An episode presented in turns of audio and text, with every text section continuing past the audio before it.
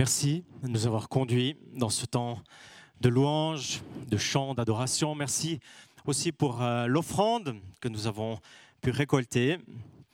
Et maintenant que j'ai à nouveau le micro, j'aimerais juste dire merci beaucoup pour le présent aussi que vous avez euh, choisi de nous remettre pour ces 20 ans.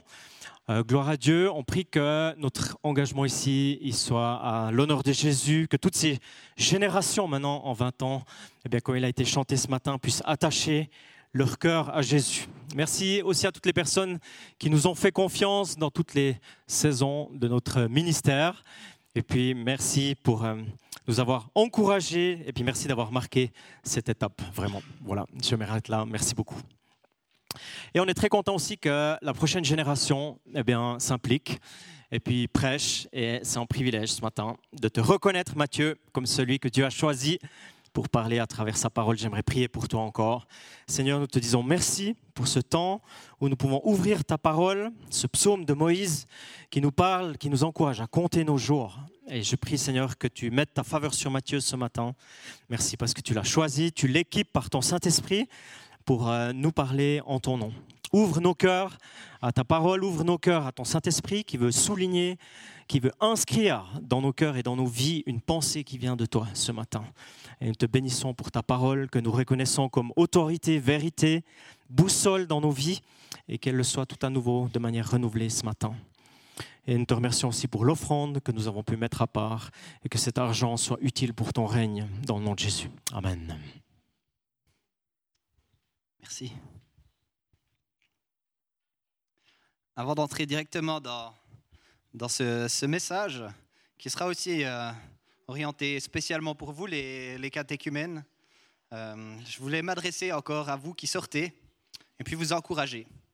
Romain, j'ai beaucoup apprécié, comme durant le caté, tu as développé ton esprit critique, tu as aussi appris à te questionner et puis à questionner les choses que tu apprends pour euh, les faire vraiment tiennes et puis pour comprendre, pour être sûr que tu comprends. Noah, j'ai beaucoup apprécié ta passion pour Jésus et puis euh, ta passion pour aimer ton prochain aussi. Et ça m'a fait beaucoup de plaisir de voir ça. Joey, je suis impressionné par ton courage. Je suis impressionné comme tu te laisses interpeller par Jésus. Et c'est beau de voir ça aussi. Aurélie, tu as su relever des défis, tu as fait preuve de persévérance et d'initiative. Tu l'as relevé aussi toi-même. Tu sais faire preuve de persévérance et ça, je le vois en toi. Cyril, merci pour la stabilité dans le groupe que tu as apporté. Tu montres l'exemple à suivre. Et puis ça, c'était précieux. Et puis Anthony, tu as su faire, preuve d'ouverture par ta participation. Et aussi, tu as contribué à apporter une meilleure ambiance dans le groupe par ta participation. Alors merci à chacun d'entre vous. J'étais encouragé, été béni de pouvoir passer ces deux années de KT avec vous. Et c'était tellement bien. Et je me réjouis de pouvoir continuer de cheminer avec vous aussi dans d'autres euh, dans euh, d'autres moyens. Donc le KT, c'est presque fini. Et puis avec ça, pour certains, l'école, qui est presque finie, c'est une période nouvelle où les choses, elles changent. Hein avec les apprentissages ou autres, les études, il y a les distances qui s'allongent, il y a le niveau qui augmente, la charge de travail qui augmente aussi. C'est aussi une période où vos responsabilités, elles augmentent. Et puis, les décisions que vous devez faire, elles font de moins en moins décrocher par les parents. Parce que c'est de plus en plus à vous de choisir, de faire vos propres choix. Alors vous réalisez toujours plus hein, comment ça marche, les choix, les conséquences de vos choix, là où ça vous mène. Alors c'est peut-être quelque chose qui vous, réjouit, quelque chose qui vous soulage, ou peut-être aussi quelque chose qui vous fait peur. Peut-être que certains ont l'impression qu'ils ne sont pas tout à fait prêts pour la période de vie dans laquelle ils entrent. Et puis, un des grands thèmes dans la Bible pour guider les hommes et les femmes à mener une vie qui est bonne, ce qui fait qu'ils font des bons choix, c'est le thème de la sagesse. Enseigne-nous à bien compter nos jours afin que notre cœur parvienne à la sagesse. Psaume 90, verset 12. Bien compter nos jours. Qu'est-ce que ça veut bien pouvoir dire en fait ça? Bien compter nos jours. Euh, est-ce que c'est compter le nombre de jours qui te restent à vivre?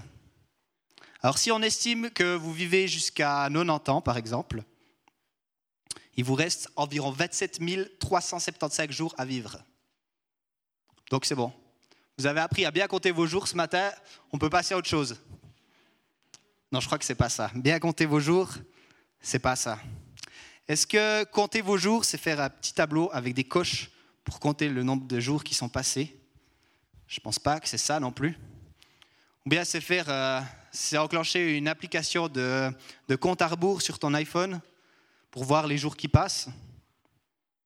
C'est pas non plus ça. Peut-être que ça veut dire tout autre chose. Et puis j'ai demandé du coup à deux personnes de venir nous partager brièvement ce que ça veut dire pour eux. Alors Raphaël et puis Albert, je vous invite à vous avancer. Nous dire brièvement ce que ça veut dire pour eux. On a Raphaël qui est de la génération plus jeune et puis Albert qui a plus d'expérience. Qu'est-ce que ça peut dire pour vous de bien compter vos jours Raphaël, pour toi, qu'est-ce que ça veut dire, selon ton expérience, de bien compter tes jours? Alors, quand tu m'as posé la question pour me préparer, euh, moi, j'ai bien compris ça. Tu vois, j'ai bien compris euh, compter mes jours. Donc, j'ai compté mes jours. Euh, aujourd'hui, j'ai 8209 jours sur mon compte à rebours. Et il me reste, si on compte 83 ans, comme tu disais, il me reste exactement 22 107 jours à vivre.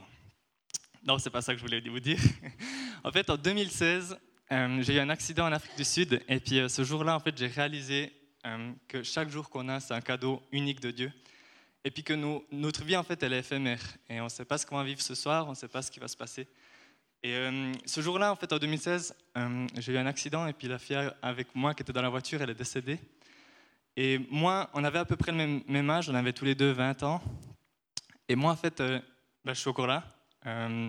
Euh, mes, mes, blessures guéries et tout. Et puis elle, ben, voilà, sa vie est terminée. Donc, en fait, pour moi, je voulais, ce jour-là, j'ai réalisé, en fait, Jésus m'a vraiment montré que chacun d'entre nous, on n'a aucune idée si on a encore 22 107 jours à vivre, ou peut-être pour certains 8000 jours, ou j'en sais rien. Non, en fait, Jésus, pour moi aussi, ce jour-là, il m'a aussi fait réaliser que ben, ma vie, elle a beaucoup plus d'importance que des jours à compter. Et puis, euh, j'aimerais aussi vous encourager euh, à partager chaque jour comme si c'était votre dernier, en fait, et puis euh, de le remettre dans les mains de Dieu. Voilà, c'est ça pour moi. Merci beaucoup, Raphaël.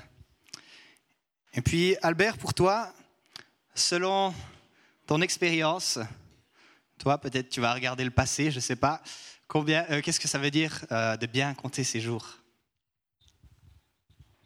Alors voilà, euh, pour ne pas perdre le fil, moi j'ai été obligé de mettre ça sur papier. Parce que avec les jours qui passent, la mémoire elle passe aussi un peu. Alors, à ma naissance, Dieu m'a donné un capital de jours et je pense que pour vous, chacun aussi, chacune. Mais ce capital de jours, c'est lui seul qui le connaît. Dans ma jeunesse, avec l'insouciance de celle-ci, j'ai sûrement gaspillé une partie de ce capital. Durant tout le mois de mai, les médias, dans les journaux, on a parlé d'un anniversaire, d'un événement, d'un anniversaire de 50 ans. Je veux parler du mouvement de mai 68. Si parmi les jeunes, vous ne savez pas ce que c'est, vous demandez à vos parents. Je venais juste d'avoir 20 ans et ces événements ont fait croire à cette génération, aux jeunes, aux moins jeunes, à toutes sortes de fausses libertés dont on récolte encore aujourd'hui les mauvais fruits. Voilà, j'ai fini de regarder en arrière, je tourne la page. Apprends-nous à bien compter nos jours, afin que notre cœur acquiert la sagesse. Quand euh, Mathieu m'a demandé, c'est vrai que sur le moment, euh, ben euh, ouais, C'est pas évident. Mais je veux vous partager quelques pensées déjà. Apprendre à bien compter nos jours, c'est prendre le temps de s'arrêter devant la beauté de sa création, s'émerveiller devant la perfection d'une fleur et simplement dire merci Seigneur. C'est prendre du temps pour écouter l'autre, mon vis-à-vis, mon prochain.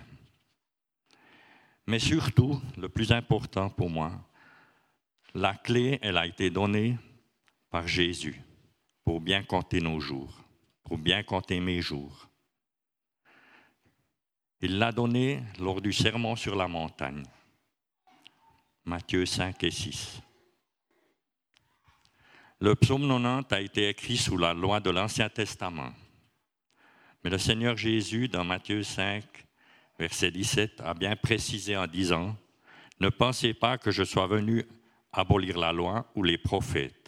Je suis venu non pour abolir, mais pour accomplir. Alors, dans le sermon sur la montagne, Matthieu 5 et 6, moi j'aimerais bien vous les lire, les deux chapitres mais je ne crois pas que Matthieu sera d'accord parce qu'il m'a donné environ une minute.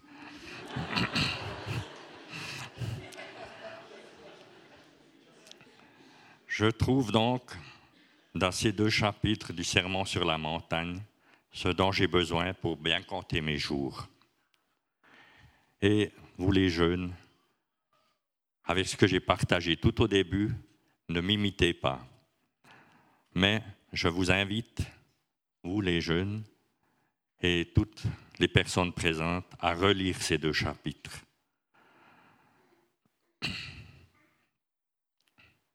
Je trouve dans ces deux chapitres tout ce que j'ai besoin pour ce qui me reste de jour. Alors je vous invite vraiment à les relire. Voilà ce que j'aimais partager avec vous. Soyez tous bénis. Merci Albert. Merci Raphaël pour ces paroles de sagesse qu'on a entendues. C'est vrai, on pourrait lire hein, euh, Matthieu 5 et 6, c'est en fait c'est un sermon, donc on pourrait le lire comme ça. Et puis, et puis voilà, c'est le sermon. Ce matin, on va rester sur cette parole euh, du psaume 90. Euh, ce psaume, en fait, ce qu'il nous dit, c'est que notre vie terrestre, eh bien, elle est courte. Elle est très courte. On en a entendu un petit peu quelque chose hein, de ces, témoignages. Ce psaume, il a été écrit par Moïse. C'est sûrement le psaume le plus ancien. Et il commence comme ça. Prière de Moïse, l'homme de Dieu. Seigneur, toi, tu as été pour nous un refuge, de génération en génération, avant que les montagnes soient nées et que tu aies donné le jour à la terre et au monde. Depuis toujours et pour toujours, tu es Dieu. Tu fais retourner l'homme à la poussière et tu dis, êtres humains, retournez. Ce qu'il dit, c'est que Dieu, il est éternel. Il est à l'origine de toutes choses. C'est lui qui est le créateur de la terre, des montagnes, des mers, des étoiles, de la lune, etc., etc. Et c'est lui qui agit, qui intervient pour sauver les hommes. Dans ce psaume, quand on pense que c'est Moïse qui l'a écrit, on peut bien imaginer euh, ces, choses hein, qu'il a vécues, Moïse, comme Dieu a libéré le peuple d'Israël de l'esclavage. Eh bien, encore avant tout ça, il a déjà secouru des milliers d'hommes et de femmes. Dieu est resté le même. Et puis les hommes, eux, ils vivent et retournent à la poussière. Et d'autres vivent et retournent à la poussière. Dieu, il reste le même, et puis les hommes, ils pêchent. C'est pour ça qu'ils vont errer 40 ans dans le désert d'ailleurs. Dieu, il reste, Dieu, c'est la constante. Et puis, il est bien plus constant que les montagnes, que la lune, le soleil. Il subsiste, il est là éternellement. Dieu, c'est Dieu, c'est l'auteur de toutes choses. Et puis nous, eh bien, nous, on est ces créatures. Alors, si je devais donner une, illustration qui, j'espère, va vous parler, à vous, les catéchumènes, pour dire que Dieu est éternel et puis que nous, on est éphémères, c'est la suivante. Qui d'entre vous utilise Snapchat? Ok, Noah, est-ce que tu serais d'accord? Vite, très rapidement, d'expliquer ce que c'est Snapchat donc c'est plus ou moins complexe. Euh, donc ça consiste à pouvoir discuter avec des amis qui le sont en vrai ou pas forcément, et d'envoyer des images qui durent maximum 10 secondes, euh, donc de 1 à 10 secondes. Et puis euh, ensuite, l'image est supprimée. Pour nous en tout cas. Peut-être pas pour les données, mais voilà. Donc l'image, tout d'un coup, la personne la reçoit et ensuite elle disparaît. Et puis, donc nous, peut-être notre vie, ça ressemble plutôt à, un snap. Et puis, Dieu, c'est plutôt comme un livre. Un livre, une fois que c'est écrit, ça reste dans le livre, ça disparaît pas au bout de 10 secondes. Si le livre il est bien conservé, eh bien, on peut le garder des années, des années, des années. Eh bien ça, c'est pour illustrer une différence entre Dieu et nous. Nous, on est comme un snap. Notre vie, elle passe comme ça, et Dieu, il est éternel. Dieu, il dure. Alors apprends-nous à bien compter nos jours. C'est peut-être d'apprendre à se remettre à sa place, me remettre à ma place. C'est comprendre que malgré mes diplômes, mon expérience, mes bonnes notes, mon succès, tout ça, eh bien, j'ai désespérément besoin, désespérément besoin de Dieu qui a placé son souffle en moi, son souffle de vie en moi. Bien compter mes jours, c'est comprendre et puis appliquer le fait que c'est lui qui a, c'est lui qui est la solution à mon problème. Bien compter ces jours, c'est renoncer à croire que nous avons en nous assez de ressources pour vivre ce que nous sommes appelés à vivre. Je vais la redire encore une fois celle-ci. Bien compter nos jours, c'est renoncer à croire que nous avons en nous assez de ressources pour vivre ce que nous sommes appelés à vivre. Si je ne crois pas ça, quelle différence du reste du monde? Si je ne crois pas ça, à quoi elle me sert ma relation avec Dieu? Parce que si la seule différence entre moi et puis le reste du monde, c'est l'endroit où je passe mon dimanche matin, eh bien, il me manque quelque chose dans ma vie. Le petit catéchisme de Westminster, il commence comme ça. La vocation ultime de l'homme, c'est de glorifier Dieu et de trouver en lui son bonheur éternel de glorifier Dieu et de trouver en lui ton bonheur éternel. C'est tellement beau. Par ta vie, tu es appelé à l'honorer et puis à puiser ta joie dans ta relation avec lui. Alors bien compter mes jours, c'est laisser Dieu être Dieu dans ma vie. Cette semaine à l'école, on nous a posé une question. Qui est sur le trône de ta vie? Ta vie, elle a comme un trône. Dans ton cœur, il y a comme un trône. Et c'est qui que tu mets sur ce trône? Est-ce que tu mets Dieu sur ce trône? Est-ce que tu te mets toi-même? Est-ce que tu mets tes relations sur ce trône? Moi, je t'encourage à placer Dieu, Jésus, sur ce trône de ta vie, pour que ce soit lui qui te conduise, qui te guide. Bien compter mes jours, c'est aussi comprendre que sans amour, je suis qu'une cymbale qui résonne. Parce que Dieu, il est amour, c'est lui qui est la source intarissable de l'amour.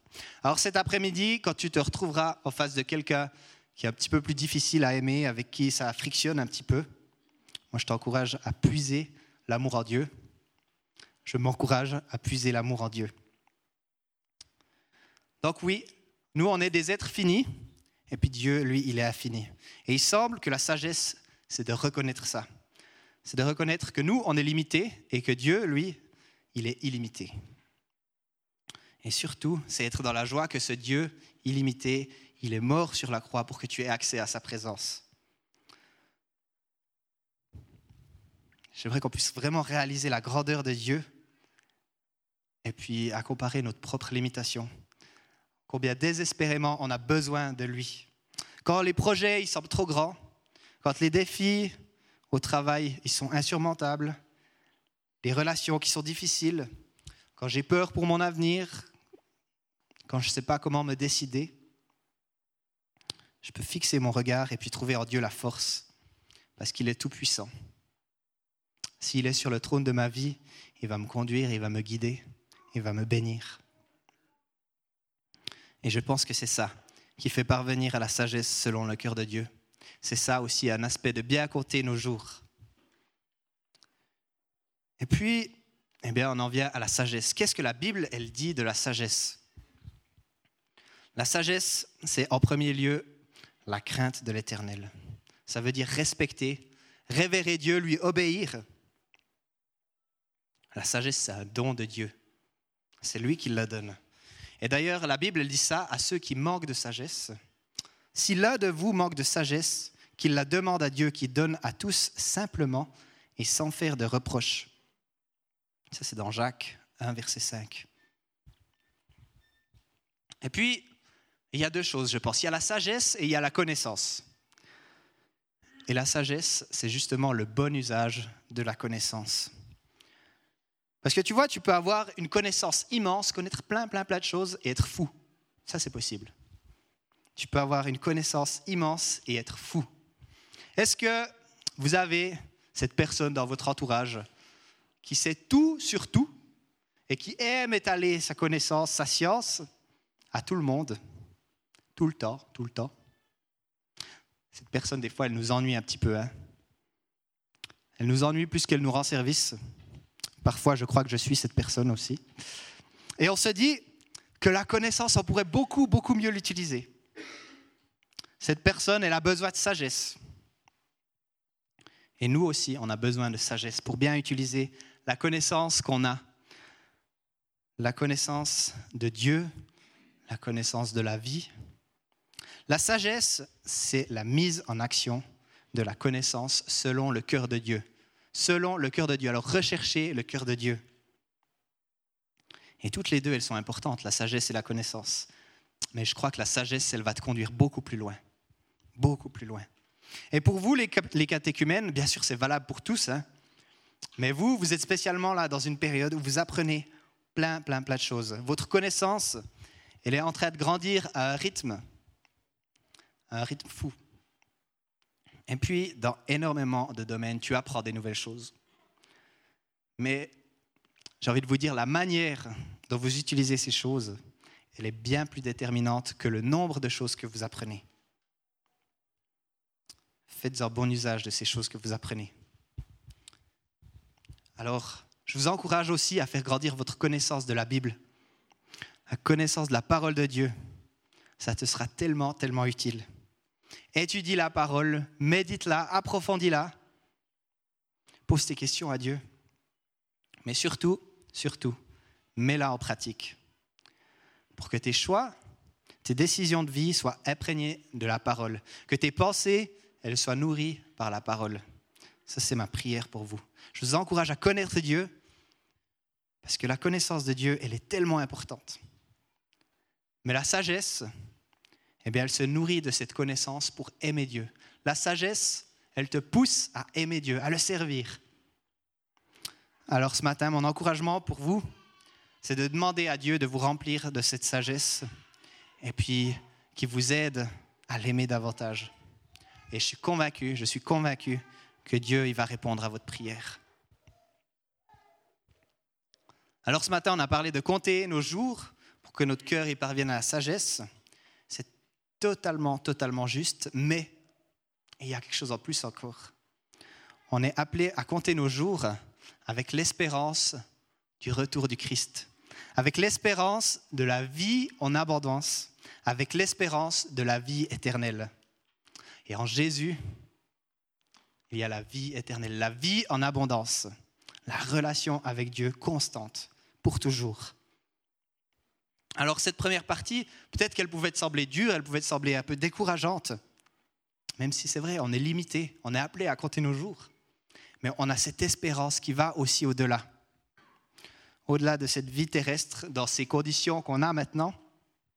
Et ça, c'est aussi quelque chose qui fait partie de bien savoir compter nos jours. On sait qu'à notre mort, on ira auprès du Père, ou que quand Jésus revient, eh bien, il choisit de nous impliquer dans son règne avec lui. Et ça, ça c'est une espérance qui est tellement bonne. On sait qu'il va vaincre la mort et puis le mal une fois pour toutes et qu'on a la victoire en lui. Amen. Quand on croit ça, notre manière de compter les jours, elle est complètement impactée.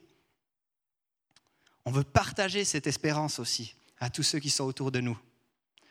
c'est l'espérance que le péché, il n'a plus du tout sa place, parce que le Christ a vaincu la mort. Le péché, il n'a plus sa place pour nous condamner, parce que le Christ a vaincu la mort. Alors qu'on le sait que nos jours ici sont comptés, ils sont limités, eh bien la présence de Dieu, elle, elle est pour toujours. On y a accès 24 heures sur 24. Accès 24 heures sur 24 à la présence de Dieu. Trouver en lui son bonheur éternel. Donc oui, bien compter nos jours, je crois que c'est aussi d'être dans l'urgence de partager le message de l'Évangile. Parce que notre temps ici, il est compté. Notre mission ici sur Terre, elle est limitée dans la durée. Partager l'espérance de l'Évangile. On est dans l'urgence. C'est réaliser qu'il est important que notre prochain, que notre voisin, que notre camarade, notre collègue de travail entendent le témoignage de Christ. Et je vous encourage à partager l'amour de Christ. Que c'est lui le chemin pour la vie éternelle. Ce chemin, il est ouvert pour tout. Il va nous montrer le chemin. C'est lui le chemin, la vérité et la vie. Alors, chers catéchumènes, chère Église, Dieu, il nous appelle à bien compter nos jours dans sa parole, à croire qu'il est le Dieu d'éternité et que nous, nous sommes sa création. Qu'en toute chose, on a besoin de lui pour subsister. C'est lui qui nous tient en vie par son souffle. Et Dieu nous appelle à la sagesse, à mettre notre connaissance à son service, l'utiliser pour son règne, pour son royaume, l'utiliser pour l'aimer.